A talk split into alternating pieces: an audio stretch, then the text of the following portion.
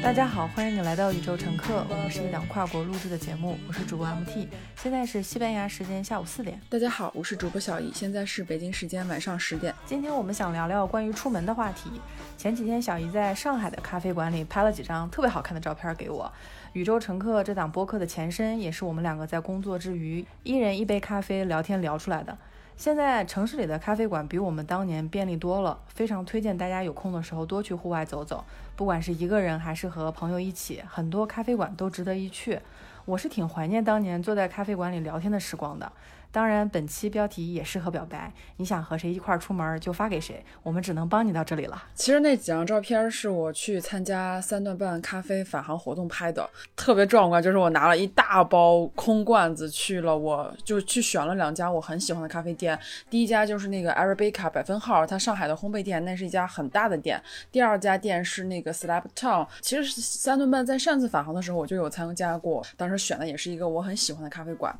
我是一个咖啡。重度爱好者，就我每天必须要喝咖啡，而且每天至少要两杯起。半年左右，我就可以积攒几百个。而且我对咖啡的要求其实特简单，就是要快，要好喝，而且我可以随时随地，这样就足够了。因为有的时候，比如说我出门呀，或者是我去跟嗯客户开会，或者是我去健身的时候，我希望我就可以拿起一个。咖啡，然后我就可以在那个场景里面去把它喝掉，所以我觉得三顿半这个超即溶咖啡粉就非常非常的适合我，而且我也是在他们刚开始做这个产品的时候，我就是一个我就是第一批购买者，这个产品就是特别符合年轻人对咖啡的一个需求。其实我去年参加返航活动的时候，当时还生活在杭州，也是去了一家我非常喜欢的咖啡馆，然后兑换完物资以后，就拿到了一个咖啡的。优惠券，然后就在咖啡馆里面又买了一杯咖啡，然后又逛了逛，感觉特别好，而且你所有的程序都可以在线上完成。呃，对接的小伙伴也非常非常热情，基本上一到三分钟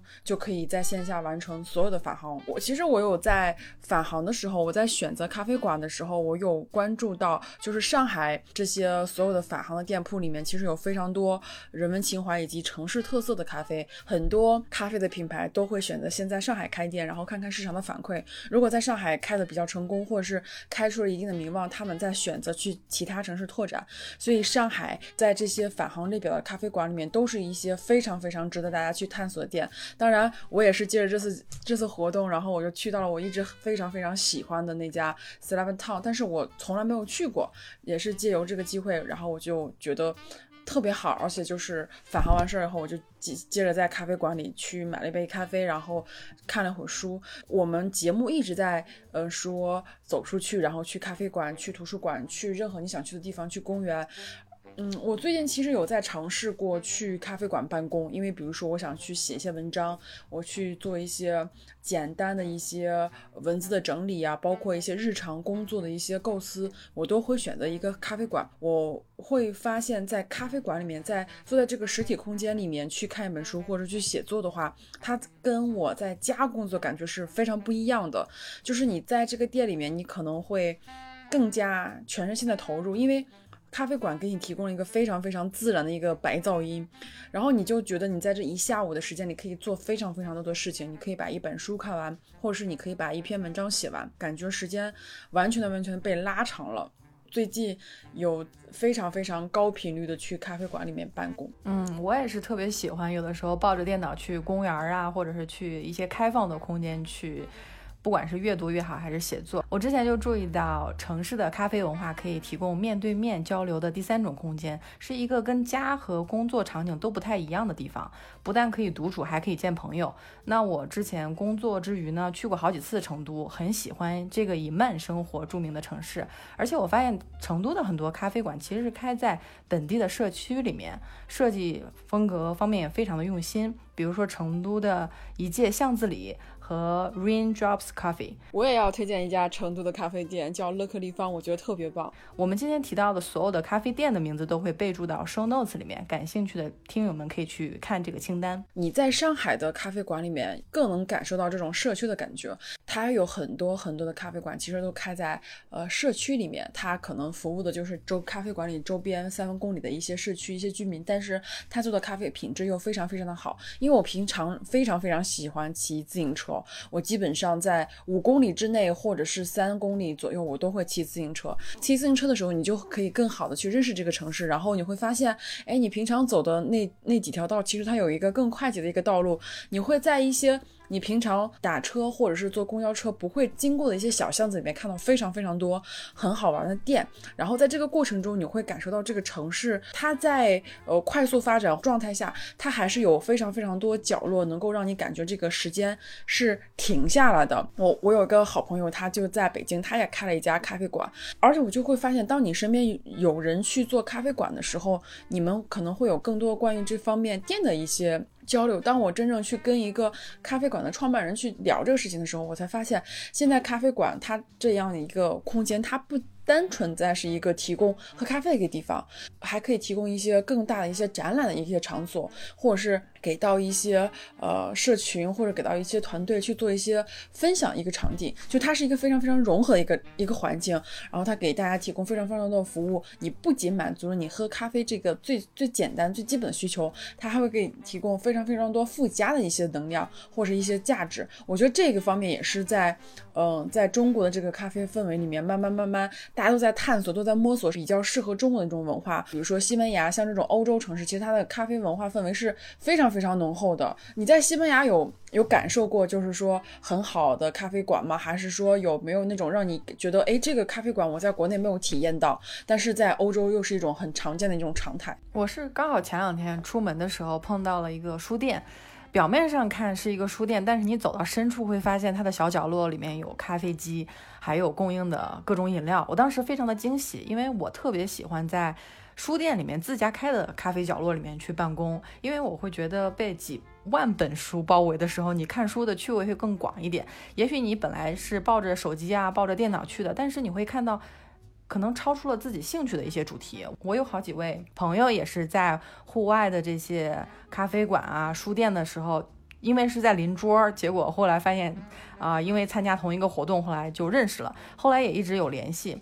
我会认为出门总是有惊喜的，比如说这你之前参加的这个三顿半的返航活动，相当于创造了一个出门的动力。对新鲜的事物保持很开放的时候，说不定就会在这个过程中。你发现了一个自己从来没有去过的地方，遇到一个新的朋友，而且就算谁也遇不到，也可以陪陪自己，和自己聊聊天。我会在每个星期都会给自己一天放空的时间，不带手机去出门，因为我对这个城市非常的好奇。我不希望说在网上搜到了一个什么样的地方，今天以最快的速度抵达这个地方。打了卡就再回来，而是说往一个方向去走，在这个路上，不管是看到任何有趣的店面或者是活动，我都会停下来。比如说，我昨天就在过马路的时候，看到对面有一个女孩染了粉红色的头发，穿着粉红色的鞋子，拿了一个粉红色的手机壳。她走在路上其实是非常的自由和勇敢的。我会认为我还没有做到这样的程度，但是出门去看一看周围的人是怎么生活的，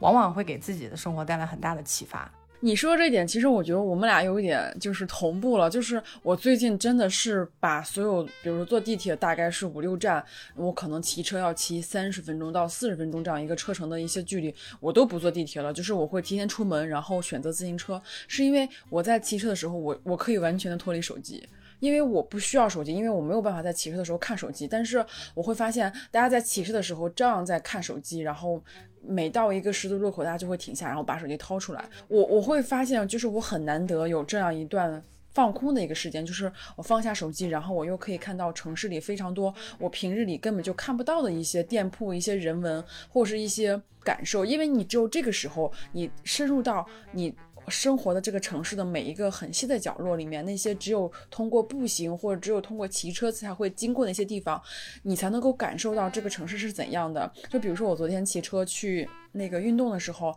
我就经过了我几年前来上海玩的时候吃的一家店，就它同样是在就是在南京西路上面。然后我当我其其实我昨天经过那个地方的时候，我已经大概两三年没有没有去过那家店铺了。然后我就很惊喜的发现，他们有之前一个小小的店铺，就换成了一个非常大的一个店面。就当时我是很惊喜的，因为有一段时间我搬来上海之后，其实我想去吃这家店，但是那家店写着就是已关闭，然后什么已关闭，我就想啊这家店是不是就没有了？但是我昨天骑车的时候，就冷不丁的看到它，它又重新开了，而且开的比以前的店铺更加大。就当时我的心情是非常非常好的，就是如果我不骑自行车，如果我坐地铁的话，我就没有办法跟这家店铺相遇。那可能在未来几年，我就真的就以为这家店就关掉了。就是这种出其不意，然后你在城市里面看到的那些。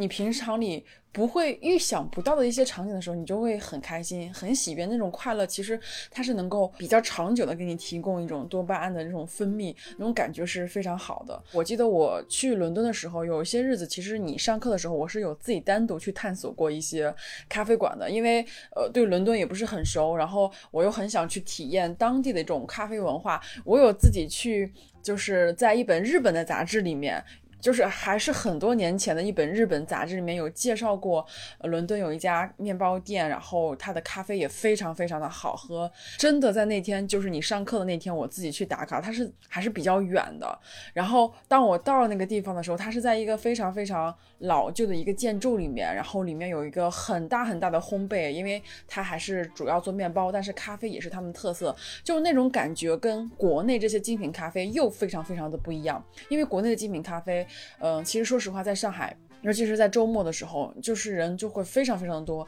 网红的经济呀，包括这些社交媒体的这些宣传，会导致非常人多的人就集中在那一个地方。但是我在伦敦的时候，你就会发现，因为它。它没有太多这样的一些网红的一些直播或者是一些宣传，然后那个店铺真的就是一个正常的人流量，然后很多年轻人就在非常非常 chill 的在喝咖啡，在聊天，然后在那个环境里面，你就感觉非常舒适，而且因为咖啡豆的原因啊，包括奶的原因，包括每个国家它对咖啡文化的理解，它都不一样的，所以你能够喝到一种。你在国内喝不到那种味道，并不是说它那个味道有多么的香醇、多么美，而是说你在那样一个特定的环境里面，在那样一个 不属于自己文化的一个背景里面。你喝到的其实不仅仅是一杯单纯的咖啡，你里面可能会有很多复杂的情感，比如说你千里迢迢来的那种喜悦的情感，你脱离了国内这种繁忙生活，然后获得一种感觉像偷来的或是换来的这样一个时间的一个对调，所以它是有很多情感在里面的。当你去体验不同城市、不同文化。不同背景下的咖啡馆，它是非常不一样的。包括我在北京去喝咖啡的时候，去其实，在跟在上海喝咖啡又又非常非常不一样。在北京，比如说我去到一个我喜欢的咖啡馆，我可能真的单纯就是想去买一杯咖啡，然后我买了这杯咖啡我就走掉了。在上海的话，你就非常非常想留在那个店铺里面。它不管是从它的设计也好，从它的装潢也好，从它店员的整个状态也好，你都是很想跟他们。花更多的时间待在一起，你很享受在在里面，在这个咖啡场景里面那种感受。所以我觉得在上海喝咖啡或者是逛咖啡馆，并不是为了这杯咖啡去的，而是为了那个咖啡文化。我我觉得你说去在咖啡馆工作的时候特别有同感，因为。在咖啡馆工作，你的工作不但是一个项目，而且你是在一个环境里面。而我认为，你所在的城市，即使说你在那儿住了很多年，可能还有很多的角落你没有去过。反而是借着这么一个返航的活动，他推荐了那么多列表里面，我去看他们那些照片就看了很久，觉得这些咖啡店都非常的漂亮。而且以前我都没有注意到，说还有地域文化的一些建筑物，它本身开的那个场景里面，跟你在数字化的手机上面看一张图片的感觉是非常不一样的。当你在那个实体空间里面。能够感受到它建筑物隐含的信息，是和空间共存的一种生活体验。因为我平常看大量的手机，有的时候看到一些负面的消息的时候就很郁闷。但是我的西班牙朋友就说：“咱们俩出去啊，去中国城吧。”我说：“哎呀，这个坐地铁呀，差不多要四十多分钟。”他说：“走路过去，走路过去一个半小时，而且要求是不带手机。”结果这个过程中，他就逼着我去问路。后来我是发现那一天我突破了我西班牙语的一个里程碑，我可以跟别人聊超过十分钟以上没有问题。但是这个是不出门，我自己是感受不到的。你说这个，就是我又很想就是说一下，就是我那天返航去的那个 Slap Town。Slap Town 它是在长乐路跟富民路的交叉路口，那个路口其实有非常多家呃餐馆，然后餐厅，然后潮流店，以及还有很多 pub。然后我基本上所有的朋友来找我，都会在那个路口的那几家 pub，然后喝酒过或者跟朋友聊天。其实，但是我就从来没有去过 Slab 场。然后那天返航去的时候，我就会发现，Slap Town 对面是有一栋建筑，是一栋一九三七年的建筑，也就可能是当时法国殖民。的时候的一种建筑，就是，然后我就把那个照片拍下来，然后发给了你，然后也发给了我另外一个德国的朋友，然后他就说好美啊，就是你会发现，你觉得这个场景很出乎你意料的时候，你再去跟朋友分享的时候，他们也会被这种美感惊讶到。比如说，对于国外的人来说，他可能对上海并不是很了解，当你发一个这样的城市的一种图片给到他的时候，他也觉得。特别的 fancy，就是，哎，我今天怎么英文这么多？但是我觉得 就是只能用英文来表达，它就是很 fancy 的一种一种城市的一种状态。嗯，就是我觉得如果在上海的朋友，或者是来上海旅游的人朋友，如果来到上海，我我很推荐大家可以去长乐路、富民路这个这个交叉路口，其实有非常非常多家店，就是让你感觉特别棒，你会觉得在这个城市生活真的是很开心。这个这个事情就是你不出门，你永远都不知道。就是比如说我像我坐在家里，我知道上海特别好，上海有非常多非常多梧桐树，然后一到大晴天，外面很美。但是如果我不走出家门，这个这个场景就不属于我，这个城市也不属于我。还是鼓励大家多出门。我最近一两个月因为腰因为腰椎的问题，就是一直就是行动非常不便，就每次走路可能都是弯着腰。然后我就会尝试在我日常的工作中，或是整整个一天下来，会给自己一个时。间去做一个修复，就这个修复可能就是躺着什么都不干，然后要不然就可能去做一些冥想，或者是去做一些简单的瑜伽动作，让我整个人慢下来、静下来，然后跟周边的一些事情逃离。那有的时候我会选择一个人走出去溜一下，就是走个半小时、走一小时，然后去看看这个城市里面我平常不会住的地方。这都是一种修复的这种过程，因为人就像一个电动车一样。你充满电以后，你就马力十足。但是你总有一天会没有电的时候，或者电量偏低的时候，那每个人都可能需要在你这个生活中，你找一个频率让自己去修复。那修复的过程可能有很多，看书呀，去图书馆呀，见朋友呀，去公园呀，去咖啡馆呀，去任何你觉得可以让你放松的一个状态。大家在这种繁忙的工作中，或者繁忙这种日夜交替加班这种过程中，要一定要找到一种适适合自己修复一种一种方式，然后这个方式可能会让你。更好的去积攒能量，然后去让你心里去放松。然后虽然有很多事情，但是，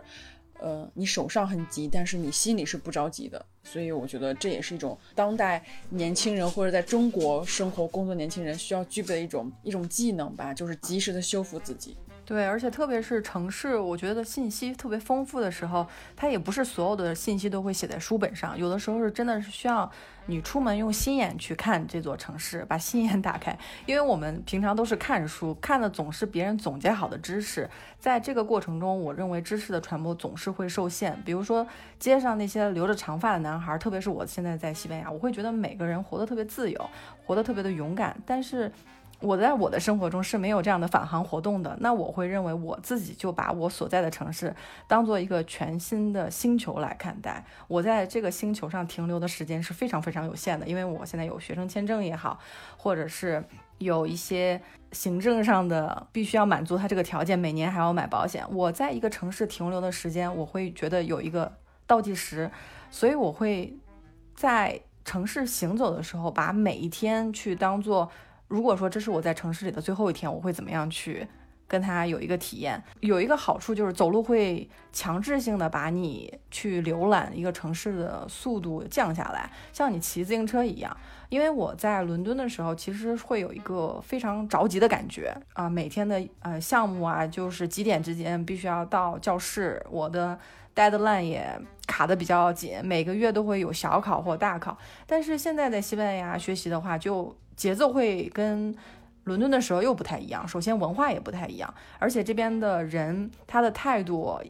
一开始我会比较怕人，我会觉得啊，我的西班牙语不好，我不就特别害怕跟别人打招呼。但是我们随便路过一个 pub 咖啡厅，因为一定要问路的情况下，结果。跟本地人产生了非常好的交流。他们首先第一个问题就是说，你怎么不坐公交车或者不坐地铁？我们就要跟每一个人去解释说，我们今天是有一个任务，要走路去中国城去看一看。你在走路的过程中，真的是，比如说你在一个公交车上，从一个街区可能几分钟就掠过了。但是我会认为，我们的人也是一种丈量的方式，你的腿也是一种你的丈量方式。当你去用你的肉身去丈量一个城市的时候，你会发现它不仅仅变成了相册里的几张照片，而是结结实实的一个下午。而每一个下午，如果说我跟我的朋友是一边做语言交换，一边在路上走。他会给我介绍这旁边的教堂是几几年的啊，他们这边的街上有什么样的一些语言，而且每一个广告牌都是我的生词表。我会把我在路上，呃，巴士站看到的广告都念出来。我会发现这些信息全都是我以前忽略掉的。我一直觉得。我们的信息的解锁的速度，现在目前来说还是比较慢的。就是全球这种共识，我们的名字叫宇宙乘客，我们的封面图是冥王星的大气层，这些都是把大家的思考平时要拉高到一种星球文化的连接。目前，如果说我们以两。百年两三百年以后的视野去看我们今天的生活，可能说我们现在日常考虑的东西还非常非常的局限。那我们之前也讨论过，以后的空间站沟通的语言有可能是哪几种语言？在这个过程中，如果说每一个人都能有一个星球的视角去看到说我们现在的资源，还有我们在跟地球上的连接的时候。不仅仅是啊，我住在这一个城市，那我就一辈子跟这个城市打交道，而是将来去其他的城市生活也是有可能的。我们上一期提到了去远方的问题，虽然说出国旅行现在还目前有点困难，但是中国的很多的城市它会有非常不一样的风景。在中国把视角放大以后，你会发现，你不管是去云南也好，还是去大理也好，还是去很多，比如说我去。深圳的旧天堂书店也好，我会发现这些存在跟城市文化是紧紧连接的。有的时候你可能在其他的城市就是看不到这种和这种人文啊和这种建筑紧密联系的一种关系，而这种空间级的场景会让我觉得数字化的生活可能是特别平面化的一种。感受，我们平常花很多的时间面对着一个小小的屏幕，以为这接收到的信息就是整个世界。但我还会认为有一些信息是不能够以文字、声音承载的，可能是需要你去用眼睛。去感受，用你的肉身坐在那个空间里面去感受。你在西班牙那种状态，就是觉得说我可能有一天会离开这个城市，或者我在这个城市待的时间是有限的。其实我也在节目中提到很多次，我说我在上海其实过的永远就是一直都是一个过客的一种状态。我也相信有一天我可能就搬走了这个城市。我并没有说我要在上海结婚生子，然后有买房子买车，然后这种踏踏实实的过日子。所以对我来说，每一次探索都是让我对这个城市更加。理解更加去深入的这种状态。早些年我在北京生活过七年。然后在那个七年里面，因为我是非常非常坚定，我在上大学的时候，我就告诉自己，我毕业以后一定要去北京，然后我要在北京生活，在北京扎根，然后在北京安定下来。比如说，在北京五都五年了，我依旧是有这样的状态，就是说我我怎么可能会离开北京呢？就是我完全就已经把北京当成了我的家，因为我觉得我对北京的熟悉程度是要比我自己家要更加熟悉的。我曾经那么坚定的认为，北京就是我人生中第一个大城市，也是最后一个大城市。随着我。自己个人年龄的增长，以及对更多事情的追求，以及对自己个人成长一种追求的话，我会发现，突然北京就像一个很好的前任，就是我知道他很好，但是我不会选择再跟他在一起了。之后选择了杭州，然后现在选择了上海，就是我非常非常喜欢体验不同文化、不同城市给我的一些感受。那比如说，我可能我在杭州。两年，我我没有因为工作关系，我没有很多的时间去探索这个城市。但是我去西湖也是去了不下十次的。就是你以一种游客的状态，你是没有办法去跟这个城市很好的去去感受的。城市里面，嗯，可能如果你是一个旅游的状态的话，你可能看到看到都是城市这个好。但是你只有深入的去在这个城市生活，然后去跟当地居民、当地不同人去沟通的时候，你才能够。更加能够感受到这个城市的这种丰富性跟这种层次感，就会它会让你对这个城市有一种属于你自己的一种认知。很多人觉得杭州很好，很多人觉得杭州非常非常的美丽，非常非常的适合生活，非常非常想在杭州有一个家。但是对我来说，我就觉得我跟这个城市并不是很匹配。我觉得我跟上海可能会更匹配一点。这些事情都是。我去做了这件事情，或者是我去体验了这个城市，然后我才会收获到这样一种感受。比如说，我们也有朋友，比如从从美国搬回了。呃，国内，然后现在定居在上海，他会发现，他几年前离开中国以后，嗯，在美国的那种状态里面去接受美国那种文化，美美国那种非常便捷的这种生活方式之后，他回到上海以后，他发现，哎，好像上海的各个细节，或是各个一些人文层面的，好像完全完全不输美国，而且甚至比美国还要做得更好。大家在这种不同空间、不同国家、不同文化来回变换的时候，你才会更加的珍惜你生活中你活着的每一个瞬间。你总会有一种说啊，可能有一天我就离开了这个城市，可能有一天我就离开了这个国家，我去了一个新的地方，我需要新的探索。我觉得不停探索、不停去获取新的感受的这种生活状态，让我非常非常的痴迷。所以我个人也是非常非常主张这种状态，就是不停的有新的事物进来，不停的有新的人进来，不停的文有文化的进来，你会感觉生活的很精彩，或者是很很让你有有活力。再提一个，就是我。我自己一种感受，因为我大概现在是五月份，基本上这几个月两到三个月的时间，我有不停的在去用英文去做沟通。我最开始做英文沟通的时候，我我还是有点不相信自己，因为我觉得我不能丢人，然后我必须要就是做用谷歌翻译或者是更准的语法，所以我每次交流的时候，我就基本上每句话我自己打出来以后，我还是会放到谷歌翻译里面去看看，哎对不对，或是校正一下。但是我发现随着时间，随着练习，自然而然。那就会发现，我就不需要很多很多句子，我就不需要谷歌，我就可以完全的顺其自然的像说中文一样练习出来。我会发现，你所有那些在你日常生活中不经意的一些练习，不经意的一些探索，不经意的每一个动作，通过时间的积累，一定都会让你变成一种属于你自己的一独特一种技能。当时觉得它不可实现、不可超越，或是不可复制、不可。不可去做的一些事情，通过时间，通过你不停的这种去练习，反而变成了属于你自己身上的一种很常态的展示。之后，你就会发现。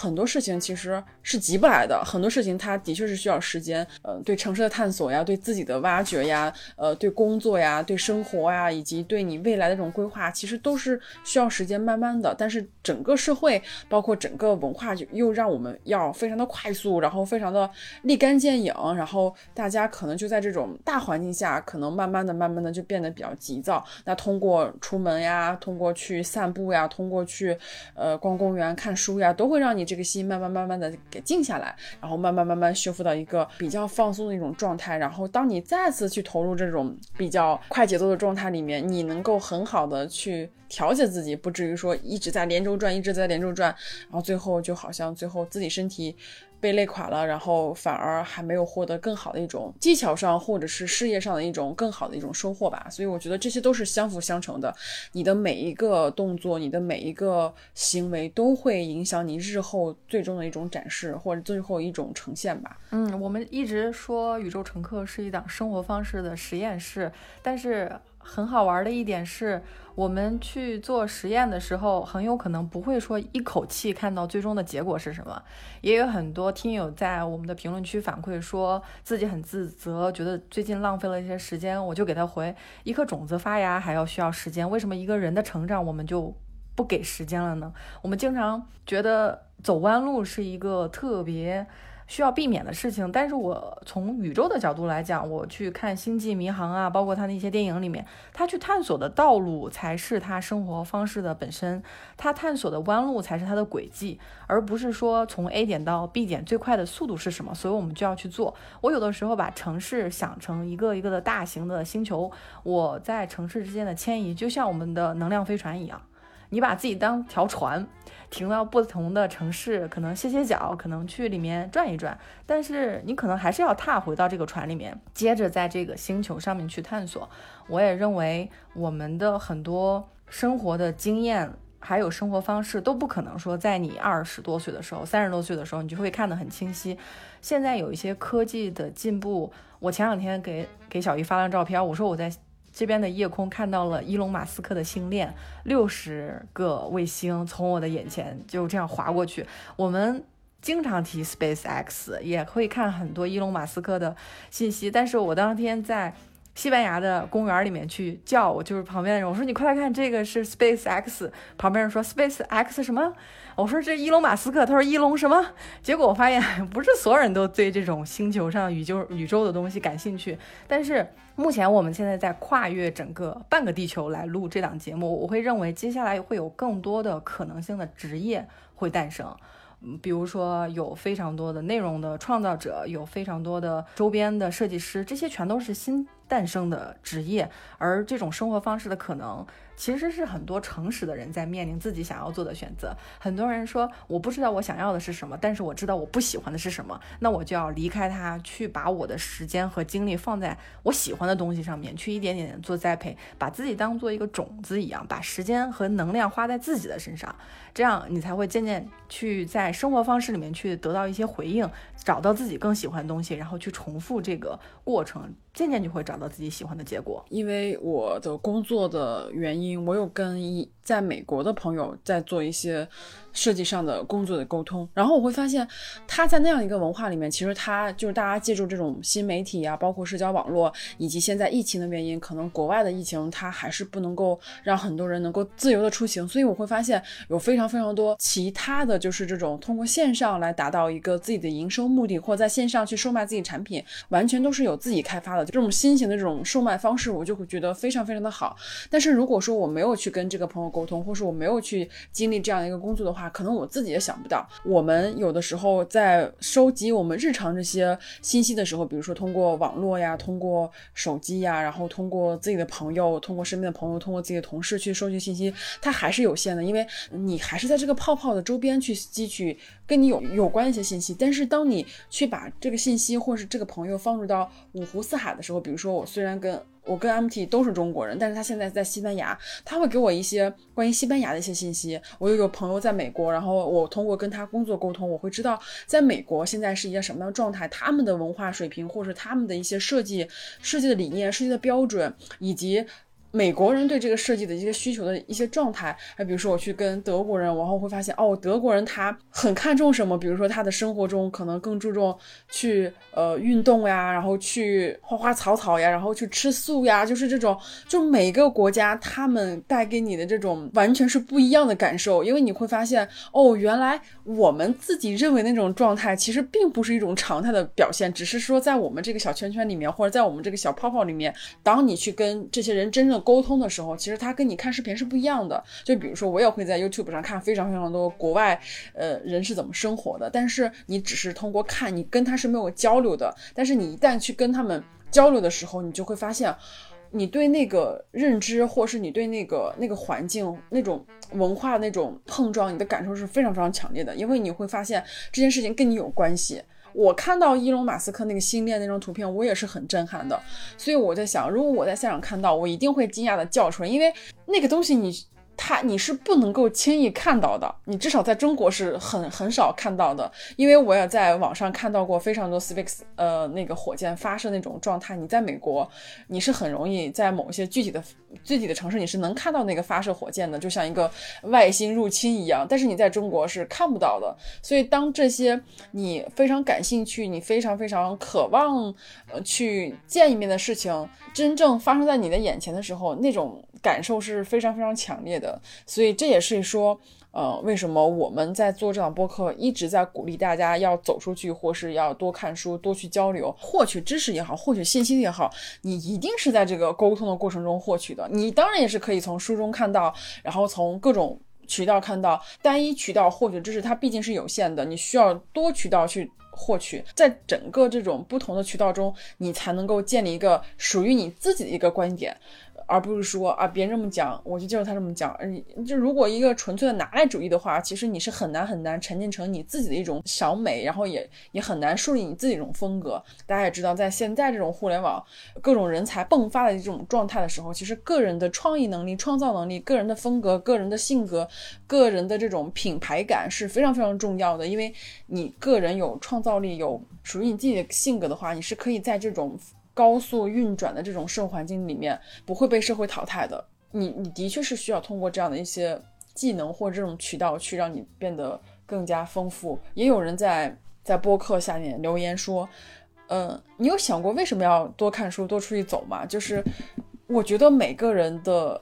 目的是不一样的，我们只是给你提供一种方法。关于为什么或是。这件事做了以后达到一个什么目的，那是取决于你个人的一个目的，因为每个人的目标都不一样。你可以通过有的人通过这些方式方法认识了更好的自己，有的人通过这些方式方法认识了更更多的朋友，有的人通过这些。这些方法，他交到了，或者他找到了一个新的工作，所以每个人的需求不一样，所以也就没有办法有一个统一的标准，或者有有一个统一的原因。对，因为我们之前一直在鼓励人和人之间的温暖交流、友善和充满勇气，我们还是非常鼓励大家去眼睛看着眼睛沟通的。但是我们后来发现，播客可以变成一个曲线救国的工具。有一位母亲，她一开始批评自己的女儿太矫情，因为她的女儿是我们的忠实粉丝啊。后来她的女儿呢，就给她下载了。小宇宙，而且给他去关注了我们的播客以后，他说他居然通过我们的播客更好的理解了他的女儿，而且听完我们的播客以后给他的女儿道歉了。我会觉得非常的不可思议，因为这个播客一年前不存在，如果不是疫情的原因，如果不是我们这样打了电话互相去问一问你最近还好吗？其实我们这些对话都不会产生，而且。小姨刚才提到美国的事情，我记得去年我印象特别深刻，有一个美国的大火，我刚好有个朋友也住在美国，我们是在一个群里。美国山火的时候，真的是夜景都是红色的，我也非常担心，每天看新闻。但是等到第三天的时候，他就给我发了一张蓝天，他说：“哈，我们这边的有一些措施啊，这些山火已经消灭了。”哎，我当时看，可是我再去看我的社交媒体的时候，依然是这种火光冲天的照片。后来我发现，这些火光冲天，它可能就是通过一种，哎，这个事儿特别糟糕，你赶快多看看我吧，你多了解了解我吧，把我的时间都抓在了网上。可是我真的有朋友住在那儿的时候，他说，啊，我们今天出去玩了，我们今天，哎呀，在家憋了好几天了，终于可以出去了，我就感觉松了一口气。所以也。希望大家不要把网上的一些信息越陷越深。有的时候你看的真的是，我有的时候一些信息我在乎的信息看了以后心里是越来越堵。但是我还是建议大家时不时的把耳机摘掉，鼓励去看看人。比如说那位叫做武红的妈妈啊，你你可以请自己的女儿没事儿先出去喝杯咖啡，因为。武红说，他将来想跟他的女儿一起环球旅行。在环球旅行之前，大家可以先环城旅行。先在一个城市里面锻炼自己，去寻找一个目的地啊，还有跟陌生人建立联系的一些肌肉。这样的话，将来你们在环球旅行，甚至环星际旅行，我会认为二零五零年什么都可有可能吧。而且我还有一个特别有意思的感触是，声音的存放可能是比我们的肉身要更加广阔的。我们也不知道这个科技的存在能把我们的声音带到将来的一个什么样的地方去，这有可能是我们需要此时此刻超过自己的一些科技的认知去理解的事情。因为我们现在用的可能还是四 G、五 G，但是我会相信星际和国际之间的联系一定会把所有的资源合并到一起，向着更。广阔的道路去思考，说自己在星球上的目的到底是什么，而不是说我就为了一些很跟别人一样的生活方式而活着，而是其他人的生活方式都会拓宽一点点我们去生活的边界。当我看到有很多女孩去留着板寸，或者是很多男孩留着长发，烫了各种绿色的头发从我旁边走过的时候，他的自信其实给我的未来提供了一份自由，那就是我不需要。去勉强我自己成为一个不想成为的人。你见的足够多，你知道这个世界还是非常包容的。只不过有的时候我们会缩在这个这个泡泡里面，觉得我只能这样，或者是这个社会只能要求我这样。其实不是的，你可以活成任何你想活成的样子。上一次也有一个听众留言说，大概这意思就是我我跟一个朋友就可能已经让我很不舒服了，但是我又不好意思跟他说，呃，说分手。就是好朋友的分手哈，就是说再见。然后他问我怎么办，他说小姨，我急需勇气。其实我当时就回了一句很简单的话，我说如果你不伤害他的话，那你就只能伤害你自己。我其实还有一句话我没有在当时写，因为我觉得可能会有点重，我还想在播客里回应，我说如果世界上只能伤害一个人的话，那那个人肯定不不能是我自己。其实我我以前很难学会，很难理解说，呃，为什么说我们必须要学会自爱，才能够更好去爱别人？这个别人可能是我的朋友，也可能是我的父母，也可能是我的爱人，也可能是我的孩子。你如果没有办法去好好爱自己的话，其实你也是没有一个很好的一个能力去支撑，去支撑你去爱更多的人。有一句话说得好，说有一份关系是不是好关系，就取决于你在这份关系里面是不是更快乐、更开心了。那一个城市是不是好城市，也取决于你在这个城市里的状态是什么。我会觉得的确没有必要欺骗自己，不管别人说这城市多好呀，你为什么不喜欢？也是说这人多好呀，为什么你不喜欢？有一句话叫“可是我偏偏不喜欢”，还是要诚实的面对自己的感受。而诚实的面对自己的感受，其实是非常需要勇气的。在这个过程中，不是说去伤害别人，或者是说啊，一定要有一个人受伤害，那人不能是我。我会认为更诚实的面对自己的感受，在不伤害别人，去勇敢的跟别人去表达，认为别人也是有能力去改变的，而且，呃，有能力去理解的，也是对别人的一种信任，而不是说啊，这话我没法跟他说，他一定是不能理解的，也不需要一开始把预设设的这么严格，更多的是增加跟这个人接触的机会，然后看一看是否是喜欢的对象，也增加跟这个城市去沟通去理解，因为。你生活在一个城市里面，其实如果不利用它它的一些资源，我会认为是非常可惜的。我们现在特别是出行受限的时候，就越发怀念之前可以自由出行的日子。可是我仔细想想，我以前有多少个在北京的周末也是窝在家里刷剧呢？我现在的生活方式其实是在不断的做播客的时候，不断给自己去重新思考，到底什么样的生活才叫做理想生活。那在这个过程中，肯定不是靠一个人闷头在家里想出来的。那我会出门跟朋友参加聚会，才有机会在半夜看到了星链的反射出来，在另一个方面的太阳的光。我也会认为积极的跟朋友出去，不管是去公共的场合去会面也好，还是去参加活动。都是能踏出的一小步，这一小步踏出去有什么样的后果，有什么样的收获，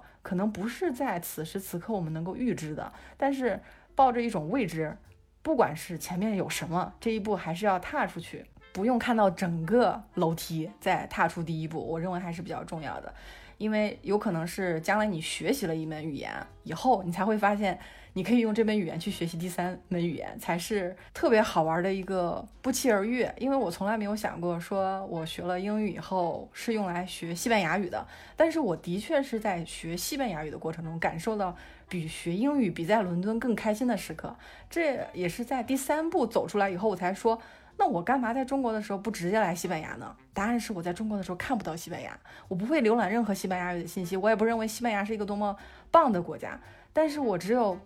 来到了之后，通过在伦敦的学习，有了之后的进修的关系，才有机会走这第三步。所以我也不认为第二步走的是弯路，因为每一步都会成为我们自己。我们今天有一个节目，有个彩蛋是三顿半咖啡送出的六份返航物资，我们会在节目上线一周内，在小宇宙的所有评论里面选择六位听友送出。而且 show notes 里面，我们今天会放一篇文章，是公众号文章，不只是返航的轨迹，里面有提及到一百六十八个返航点，覆盖到上海、北京、成都的五十二座城市，欢迎大家去探店，找到自己喜欢的味道。那么本期节目就到这里，感谢各位的收听，我们下期宇宙乘客再见。节目的最后放一首我今天刚刚听到的法语歌曲，是我一个美国朋友推荐的，很多人都会在呃留言里问说。结尾的歌曲是什么呀？其实每一期节目里都有详细的 show notes，放的歌曲也基本上是我日常生活中大量的听歌，呃，慢慢沉淀出我个人非常喜欢的歌曲，然后分享给大家。呃，说到这里，其实我很想推荐一款音乐的 A P P，叫 Spotify，S P O T I F Y。然后不管是它的音质以及它的歌单，最重要的是它歌曲的多样性和包容性，会让你第一时间听到来自。全球不同的音乐作品，它跟国内的一些音乐 APP 还是有非常大的不一样的。我很希望大家可以去使用这样一款 A P P，而且它的播客内容也是非常丰富的，在里面你可以听到来自全球各地的播客内容，而且有很多都是 Spotify 独家的版权。呃，我们之后也会继续在节目里推荐更多的呃丰富的内容，更多的城市体验，更多的一些咖啡文化和呃城市探索内容，也希望大家在留言区去分享自己的见解和经验，让我们一起。共同的去发现，或者是去感受我们所在城市的美丽跟美好。嗯，我们今天这个节目也是刚好在五月二十五号录的，也是现在大家很多在讨论的。我们为什么不在我爱你的节日之后放一个我爱我的节日呢？这是一个很好玩的点儿。所以说，大家可以在学会怎么爱别人的时候，也同时学学怎么爱自己。最后送一句我在书里看到的一句话，我个人非常喜欢：你每天看到的人、经过的事、路边的风景、街头的声音，都是一些富含金粉的微尘和细沙。只要你耐心的收集、细心的筛选，将来你就会聚沙成塔、集腋成裘，融汇生活中那些凝结着爱与美的感人瞬间，铸造成你自己的金蔷薇。那就让我们来听歌吧，下期节目再见。